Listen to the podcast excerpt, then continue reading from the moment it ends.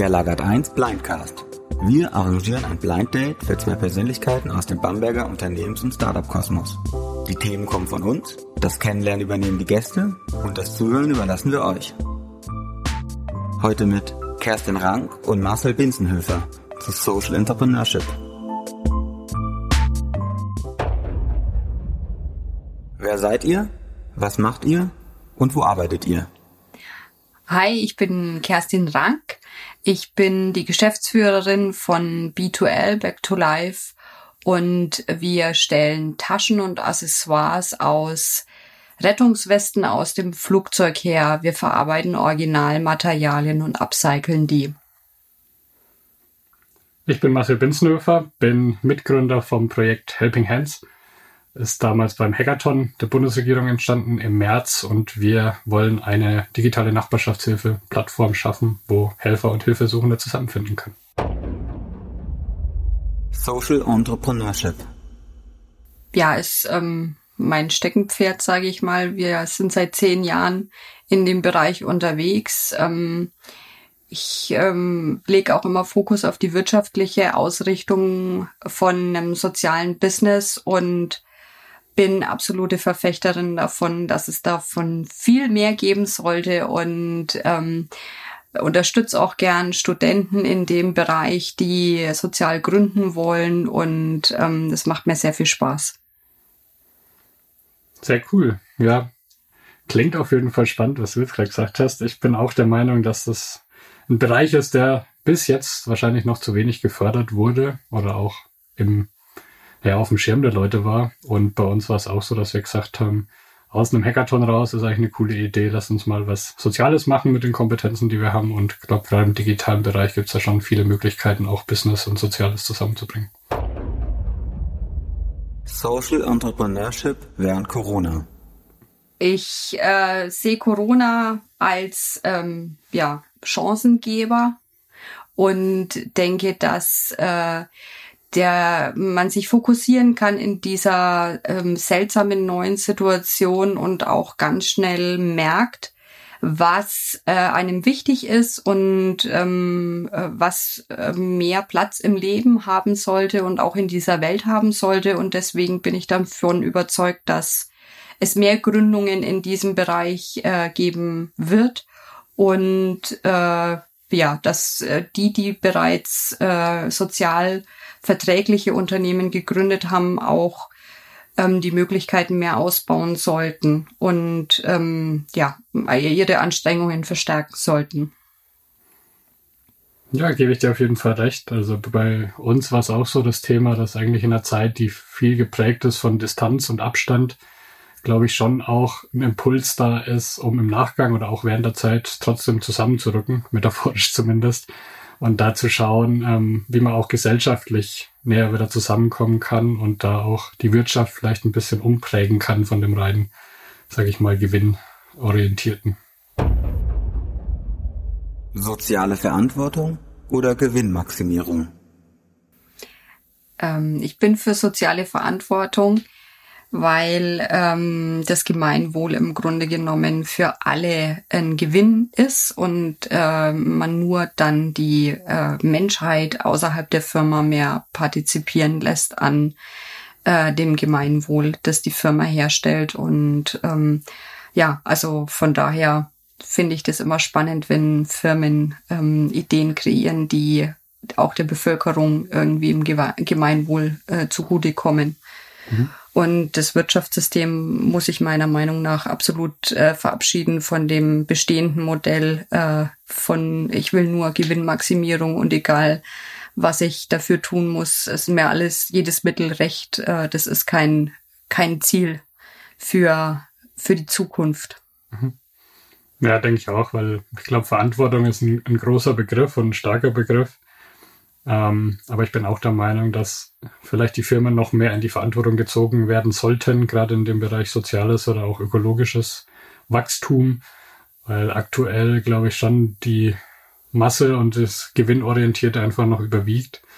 Und dadurch, glaube ich, zukünftig das Wirtschaftssystem nicht mehr wirklich funktionieren kann, wenn sich dann etwas ändert.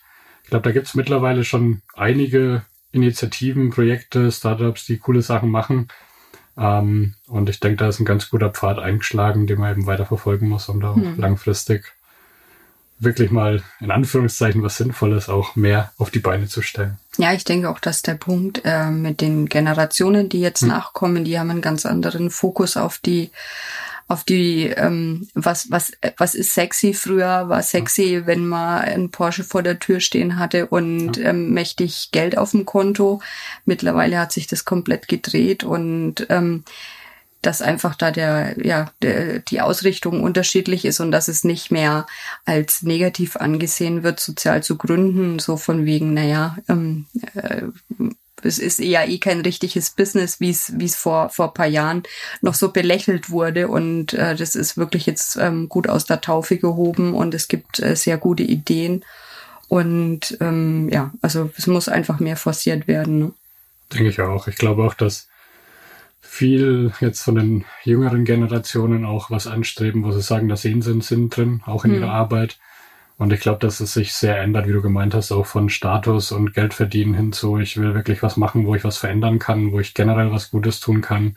Und ich glaube auch, dass die Firmen da mitziehen müssen, um auch nach wie vor dann die Fachkräfte zu bekommen, um die auch reinzuziehen und auch zu halten.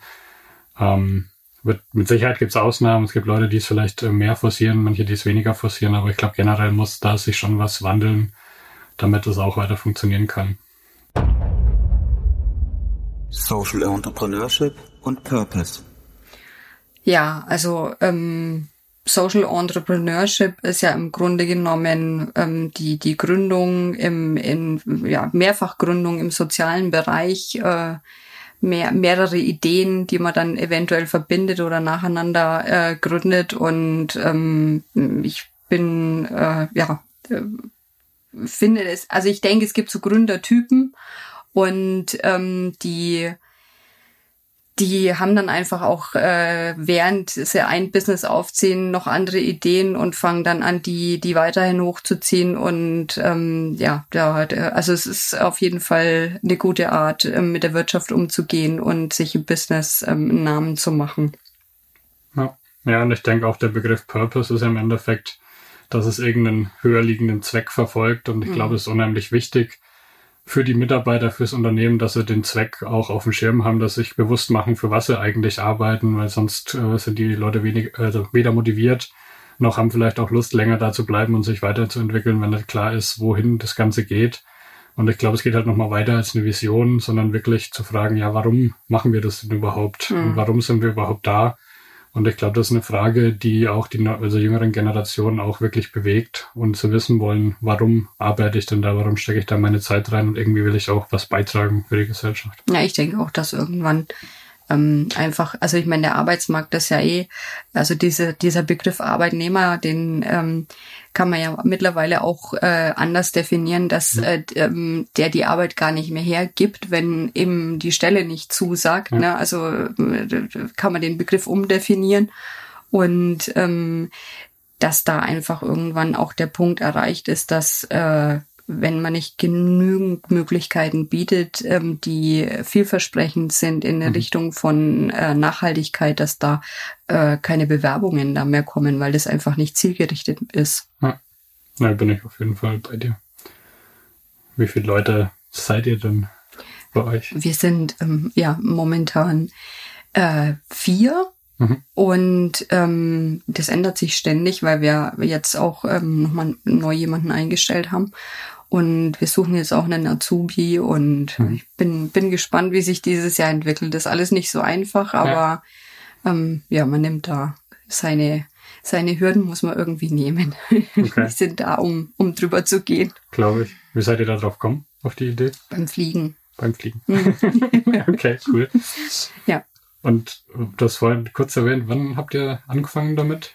Schon vor zehn Jahren. Vor zehn Jahren. Ja, also es, wir haben jetzt mittlerweile eine 80-teilige Kollektion mhm. und ähm, ja, also sind, sind gut im, im Vertrieb und äh, bauen jetzt auch eine starke Internationalisierung auf. Und ja, also ähm, unsere größten Kunden sitzen schon auch in der Luftfahrt, aber mhm. wir sehen uns halt als die, die auch die Luftfahrt grüner machen und äh, da im Grunde genommen den Fokus auf Nachhaltigkeit bringen.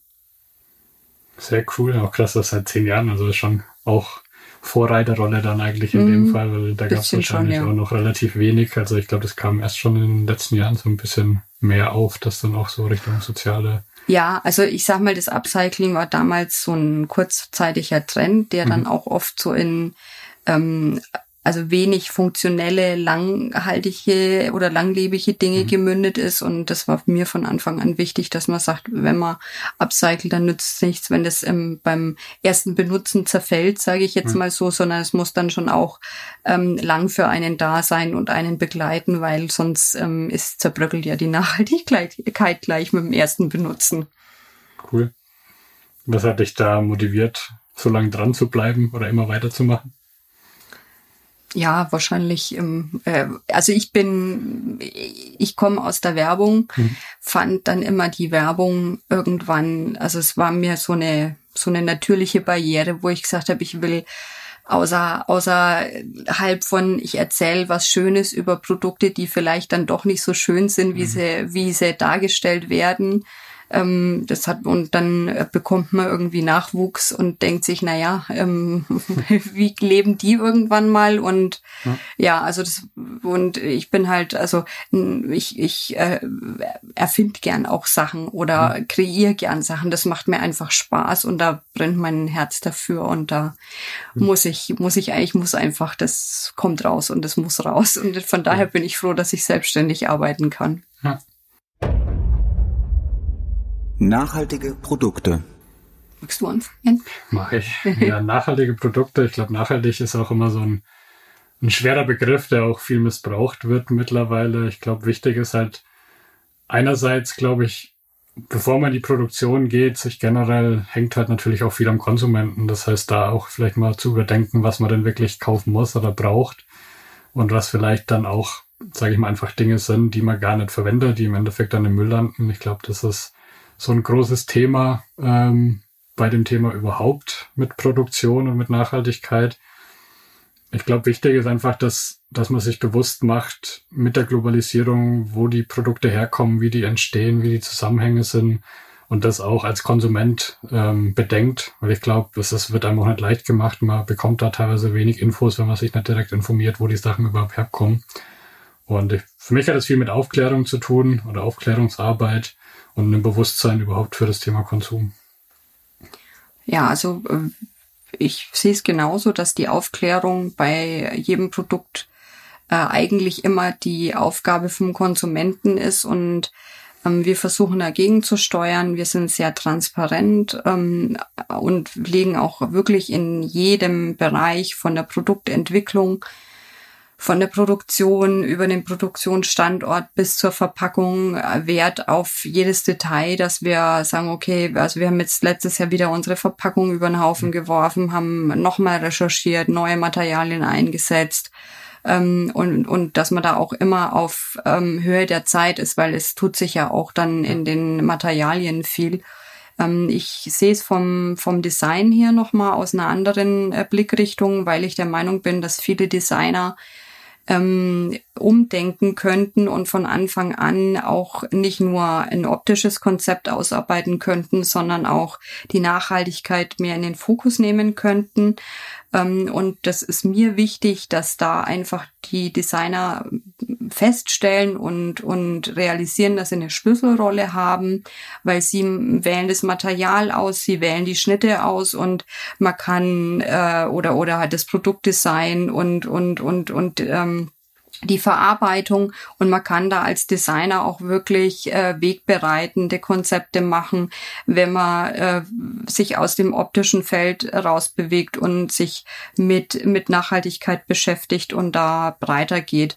Wir gehen so weit, dass wir sagen, wir entwickeln auch für Unternehmen aus den Materialien, die zum Beispiel übrig sind oder ähm, äh, ich sage jetzt mal Cutouts, die nicht verwendet mhm. werden können oder ähm, äh, ja äh, Nebenprodukte, die entstehen bei der Produktion und nicht äh, wiederverwendet mhm. werden können oder jetzt auch Müll äh, in, in irgendeiner Form. Wir entwickeln daraus Produktkonzepte.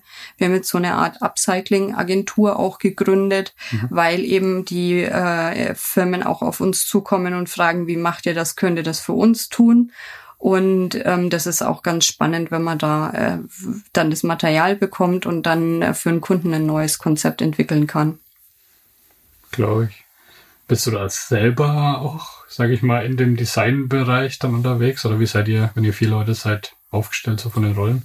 Also ich bin schon in der Produktentwicklung, auch im Design, Strategie. Also im Grunde genommen bin ich halt so die, die klassische Gründerin. Mhm. Ich äh, habe schon im, äh, die zehn Jahre lang immer mal alles gemacht, weil über, du musst ja dann, äh, wenn du exportierst, äh, Zoll machen, äh, wo man sagt, als kreativer Mensch, Hilfe, wie soll ich mich jetzt in dieser Maske zurechtfinden?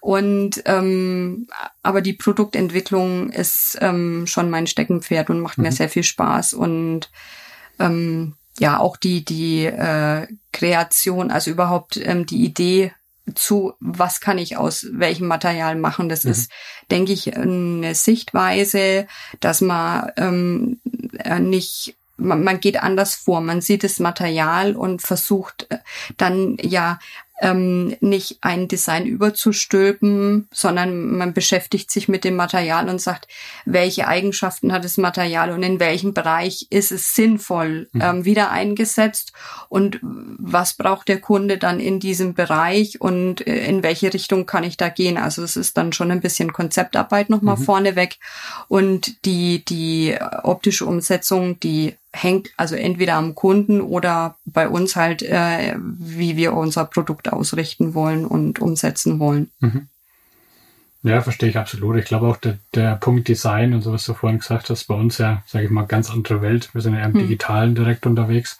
Aber da ist auch der Designer halt, hat, sage ich mal, mit eine Schlüsselrolle. Mhm. Also weniger das Optische, sondern eher wie das Ganze funktioniert, wie es nutzbar ist. Und da haben wir auch gemerkt, dass es extrem wichtig ist, eben möglichst einfach das Ganze zu halten. Also auch bei unserer Plattform, dass die Leute zusammenfinden, dass das Ganze bedienen können. Ich glaube, da war immer bei uns der Fokus, dass wir irgendwie versuchen, das möglichst simpel zu halten. Weil ich hm. glaube, die Leute sind tendenziell wahrscheinlich oder der Mensch prinzipiell erstmal faul hm. und man muss es ihm möglichst einfach machen. Und ich glaube, wenn es aber ansprechend und einfach gestaltet ist, dass wir dann auch so Plattformen eher nutzen und da vielleicht auch eine Möglichkeit finden, ähm, näher zusammenzukommen, was bei uns einfach die Idee ist in der Nachbarschaft, dass gerade in Städten sich die Leute weniger kennen oder vielleicht auch nicht so nahe Beziehungen haben, aber trotzdem immer mal irgendjemand was braucht. Und da wollen wir eben versuchen, dann auch durch ein intuitives äh, Design oder die Nutzung das möglichst einfach zu halten. Von daher glaube ich auch, dass Design schon eine Schlüsselrolle hat, egal ob es jetzt um Produkte, sage ich mal, wirklich in materieller Form oder ja. jetzt hier im Software dann geht. Ja, nee, also gerade bei äh, digitalen Anwendungen ja. denke ich, wenn man dann von verschiedenen Zielgruppen ausgeht und die alle irgendwie mitnehmen will, muss man einen gemeinsamen Nenner finden und der ist dann die Optik und äh, nichts Schöneres als eine intuitive Oberfläche, die leicht ja. bedient ist. Genau. Warum Bamberg? Warum Bamberg? Also mich hat's tatsächlich nach dem Abitur hergezogen zum Studium. Ich habe dann internationale BWL und Philosophie studiert, Bachelor Master. Warum? Einerseits war es damals pragmatisch, weil ich daheim noch Volleyball gespielt habe im Verein. Also ich komme aus Unterfranken, aus der Nähe von Würzburg. Und deswegen war es die Nähe, dass ich auch weiter da spielen kann. Auf der anderen Seite hat mich die Stadt von Anfang an irgendwie in den Bann gezogen. Also auf der einen Seite groß genug ist für mich, man hat alles, was man braucht, aber trotzdem echt viel Charme hat, was auch kulturelles Angebot angeht, was Musik angeht, was die Stadt, die Flüsse, das ist, glaube ich, so das, was mich damals hergezogen hat und was mich nach wie vor auch hier hält. Ja, und ich darf jetzt als gebürtige Bayreutherin und weiterhin, also Firma ist in Lichtenfels, einfach für Oberfranken sprechen, weil ich finde, dass äh, gerade Oberfranken unheimlich viel Charme hat und sich alle Städte und Gemeinden in Oberfranken einfach mehr zusammenrücken sollten und sich als ähm, ja wie eine große Community sehen sollten und nicht gegeneinander arbeiten, sondern äh, gegeneinander arbeiten sollten, sondern miteinander.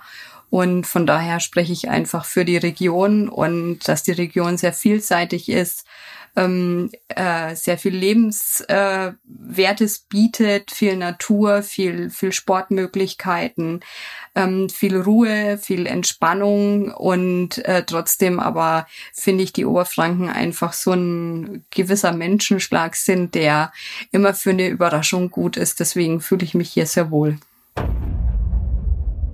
getrennt voneinander befragt. Drei Dinge, die du aus diesem Gespräch mitnehmen wirst. dass es total interessant ist, mit einem fremden Menschen in einem Zimmer zu stehen, sich zu unterhalten über Nachhaltigkeit, äh, Gründen und ähm, Möglichkeiten während Corona. Und ähm, dass die, die Nachbarschaftshilfe äh, stärker gepflegt werden muss, finde ich einen spannenden Ansatz. Und äh, dass ich mal wieder in Bamberg ähm, unterwegs sein sollte, außerhalb von Podcastaufnahmen. Wer darf bei der nächsten Staffel vom Lagarde 1 Blindcast nicht fehlen? Wen nehme ich da jetzt?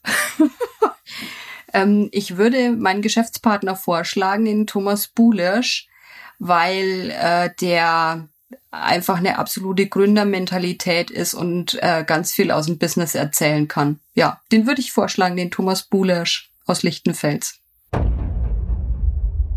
Drei Dinge, die du aus diesem Gespräch mitnehmen wirst. Eine nette neue Bekanntschaft. Auch das Bewusstsein, dass Social Entrepreneurship erst nicht erst seit gestern existiert. Ja, ein neues Produkt, das ich noch nicht kannte. Wer darf bei der nächsten Staffel vom Lagarde 1 Blindcast nicht fehlen? Bin auf jeden Fall für einen Ralf Ziebes, falls er noch nicht da war, den kann man immer mit reinstecken. Und ansonsten Fällt mir gerade keiner ein.